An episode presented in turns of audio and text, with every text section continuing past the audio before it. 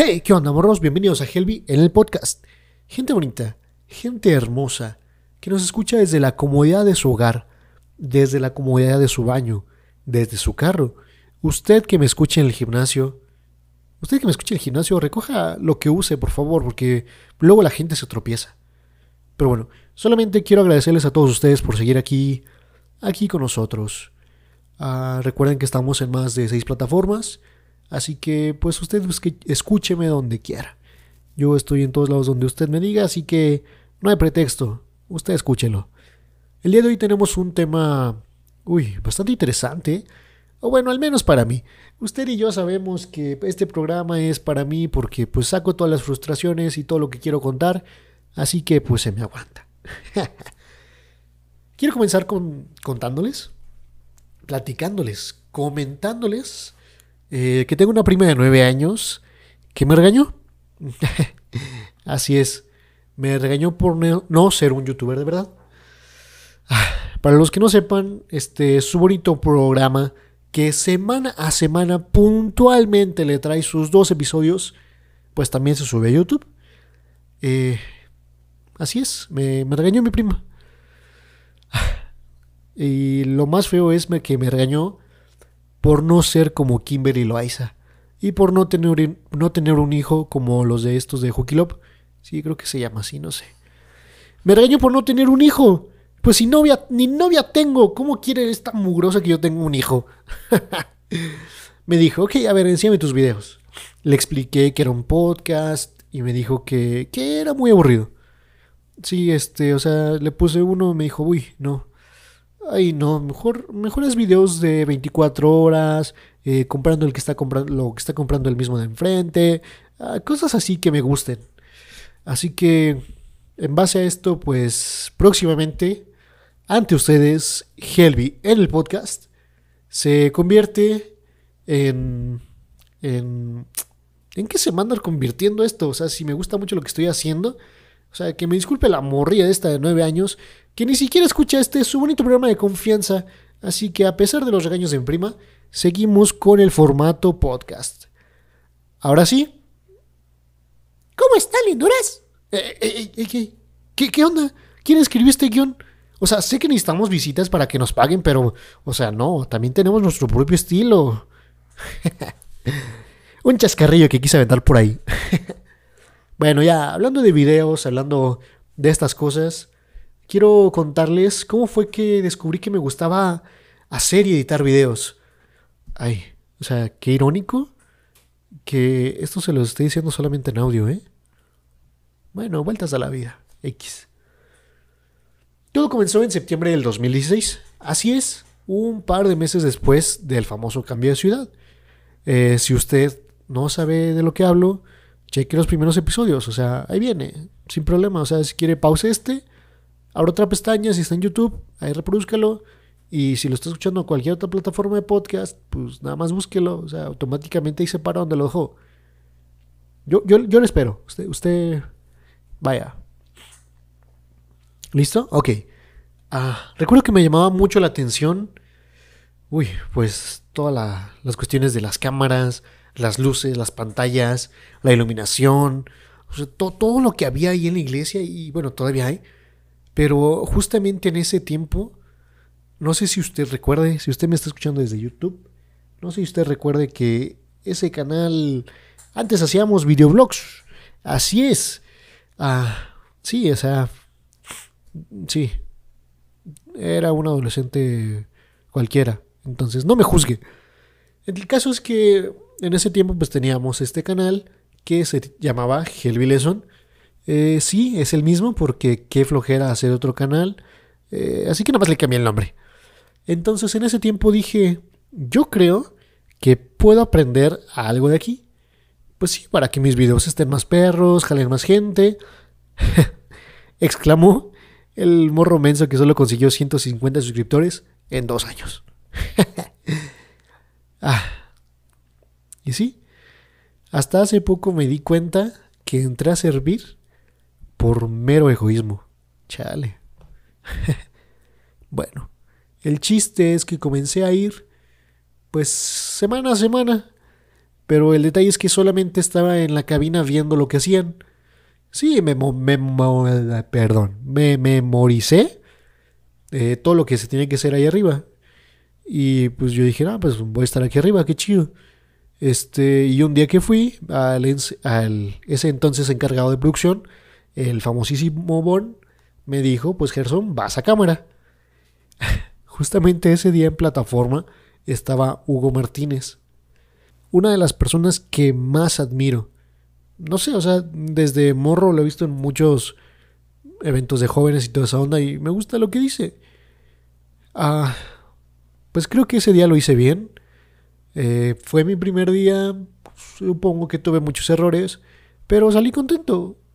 Eh, comencé a aprender un poco más sobre sobre tomas, paneos, movimientos, color, audio, todo lo que es atrás de un video. Y entonces, wow, entonces dije, de aquí soy. Me, gustó tanto, me sentí tan cómodo. Ah, lo más loco es que de pronto comenzaron a llegar nuevas amistades. Recuerdo que conocí a una chava que cuando hablaba con ella, así literal te lo puedo decir, sentía el Espíritu Santo. No sé, no sé, era muy chido. Y, hasta la fecha ella ha sido una, de mis mejores amigas. ¡Wow! ¡Qué loco! Me gusta. Me gusta tanto estar en producción. Eh, ¡Wow! La verdad que sí. He aprendido a tener un cierto cariño, un cierto amor a ese servicio. Pero recuerdo que un día Dios me confrontó. Así es, y si a usted Dios le ha confrontado, pues habrá que, pues, te va a sacar de tu comodidad. sí, entonces me dijo, ¿para quién haces esto?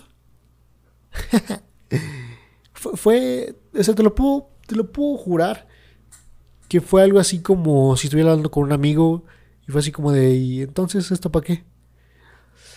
Sí, cuando sentí que Dios me dijo esto, yo ya no tenía el canal. Bueno, sí lo tenía, pero ya no subía nada de contenido. Pero me di cuenta que inconscientemente estaba haciendo iglesia. Pero no lo estaba haciendo por mí. O sea, lo hacía porque me sentía chido, me gustaba estar ahí, porque pues, tenía buenos amigos que cada fin de semana los veía, que podíamos cotorrear. Pero todo era por mí y para mí. Y me di cuenta que, wow, que el estar ahí no solamente era porque yo quisiera, sino porque Dios me estaba dando este talento para que más gente conociera de Él. Suena tal vez absurdo para algunas gentes, tal vez ni siquiera me supe explicar, pero uno de los puntos que quiero tomar aquí es que creo firmemente que Dios usa lo que te gusta para llegar a mucha gente. Y lo más loco es que haciendo lo que te gusta, a veces llegas a las personas que menos esperas. En la semana estaba platicando con mi hermana y me decía que no sabía qué hacer porque ella le gustaría estar trabajando en iglesia y así, pero que también le gustaría hacer otras cosas.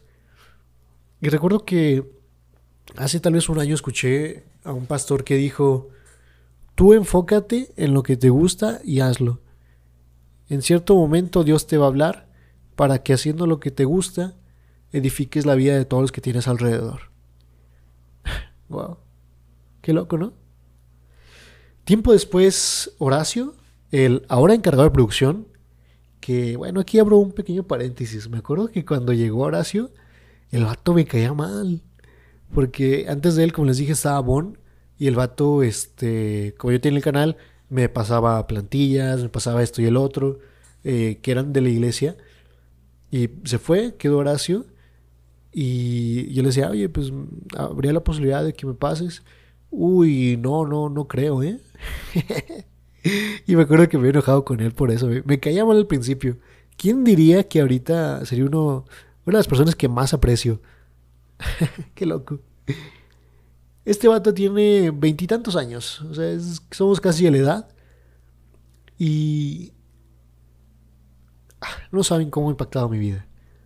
Esto se los digo sin guion y es real. Me ha inspirado tanto que tengamos casi la misma edad y esté haciendo las cosas que hace. Es, no sé, es muy, muy loco. Ah, bueno, retomando. Creo que... Uy, no recuerdo. Hace unos meses, tal vez un año, este vato pues decidió delegar a una chava las cuestiones de cámaras, siendo como directora de cámaras. A otro vato las cuestiones de los switchers, que son los que, ¿cómo decirlo? Los que mandan o eligen qué cámara va a entrar. Y a mí, a, su servidor, a este, su bonito personaje llamado Helvi, le dijo, te haces cargo de edición. Wow. Solo, solo puedo decir que de buscar un beneficio propio, terminé queriendo dar mi vida entera para hacer iglesia. Ah, amigo, usted que me está escuchando en casita. Amiga, usted que me está escuchando también en casita, porque no sé dónde esté, no lo puedo ver. Solamente usted me puede escuchar. Este va a ser el episodio tal vez más corto que tenga. Pero solamente quiero decirle y recalcarle dos cosas. La primera, haz lo que te gusta. Créeme que si Dios te dio este libre albedrío, se podría decir, si te dio gusto por... Ah, ¿Qué onda con Siri? Porque... si, te dio este libre albedrío, ah, pues es porque quiere que tomes tus decisiones. Si te gustan, no sé, si eres un fanático de los números, igual Dios te va a usar con eso. Si eres un fanático de, no sé, que te guste hacer máscaras, hacer, no sé, lo que te guste, estoy totalmente confiado y creo que Dios va a usar eso. Yo, por mi parte, me gusta subir contenido a redes sociales, a pesar de que no sea el mejor, porque por ahí voy, pero sé que Dios está usando. Hace no mucho eh, me contaron que una chava dio un tema en un grupo eh, inspirándose en el episodio de Amo mi cuarto. Eso me, me voló la cabeza. Porque yo, yo solamente a usted que me está escuchando le digo todo de mi vida, lo que me gusta, lo que no, lo que me hace enojar. Y que gente se esté inspirando de eso me hace pensar que algo estoy haciendo bien, quiero pensar. Pero volvemos a lo mismo. Dios está usando lo que me gusta para bendecir a otros. Y la segunda, pues Dios puede cambiar, sí, o sea, no, no Dios puede cambiar, sino Dios puede cambiarte a ti tu manera de pensar en el camino. Por ejemplo, o sea, yo entré a producción totalmente para mejorar mi canal de YouTube, pero ahora realmente, o sea, me gustaría dar mi vida entera a la iglesia. Y va a sonar raro, pero hay muchos casos de vatos que se meten a la iglesia solamente porque hay muchas morras bonitas, pero terminan volviéndose cristianos, terminan ah, dando su vida por Dios. Así que creo que en el camino Dios puede transformar vidas. No tiene que ser de sopetón, así que si tú conoces a alguien que está batallando, tenle paciencia y sigue orando por él. Dios en el camino va a actuar y va a hacer la obra, pero Dios, no tú, así que llévatela con calma. Ah, pero bueno amigos, hasta aquí el video. ¿Por qué dije video? Hasta aquí el episodio de hoy. Wow, tuve un déjà vu. hasta me estoy ahogando con mi saliva. Oh my god, ya, ya me voy amigos. Gracias por escuchar este episodio. Los quiero mucho. Nos escuchamos el martes con un nuevo episodio que, wow, está bastante fuertecito. Y, wow, este martes vamos a celebrar un mes de estar subiendo episodio tras episodio. Y qué emoción. Pero bueno, bye.